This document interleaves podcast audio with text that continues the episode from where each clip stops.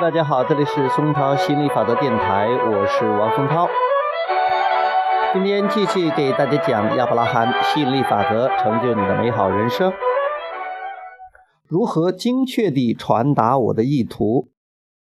接着问道：过去的几年里，我常常经历在我看来非常重要的场合，本来我应该反复不断地强调某些话题，离开后却在想：天哪！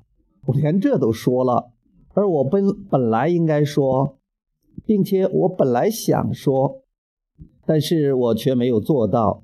因此，交谈结束后，我本来应该体验到满足感的，相反，我却常常产生挫败感。我该如何避免这种情况的发生？亚伯拉罕是这样回答的：在进入对话之前，思考一下你想要的结果。你就能够获得动力，帮助你更清晰地表达意图。想法、建议和经历组合在一起，能够比你自行创造产生出更伟大的事物。认识到这点对你也很有帮助。因此，提前进行铺垫，积极地预期别人的作用，这样才能体验到他们的智慧、力量和价值。在这种感觉良好的协调一致下，你的思想会变得清晰，你也会从别人身上唤起智慧，然后共同完成精彩的创造。杰瑞又问道：“如果交流的主题很有争议，而有人不想让别人扫兴，或者伤害别人的感情，也不想触怒别人，那他该怎么办呢？”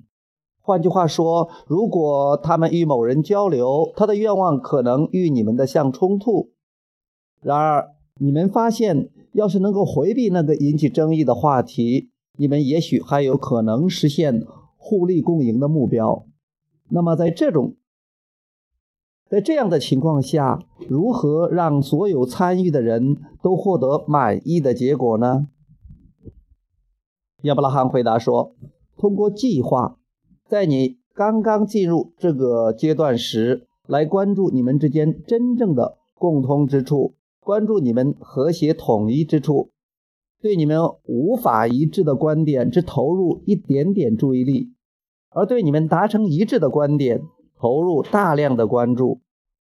这就是所有人际关系的解决之道。大部分人际关系所面临的问题，就是不放过一点点你不喜欢的小事情。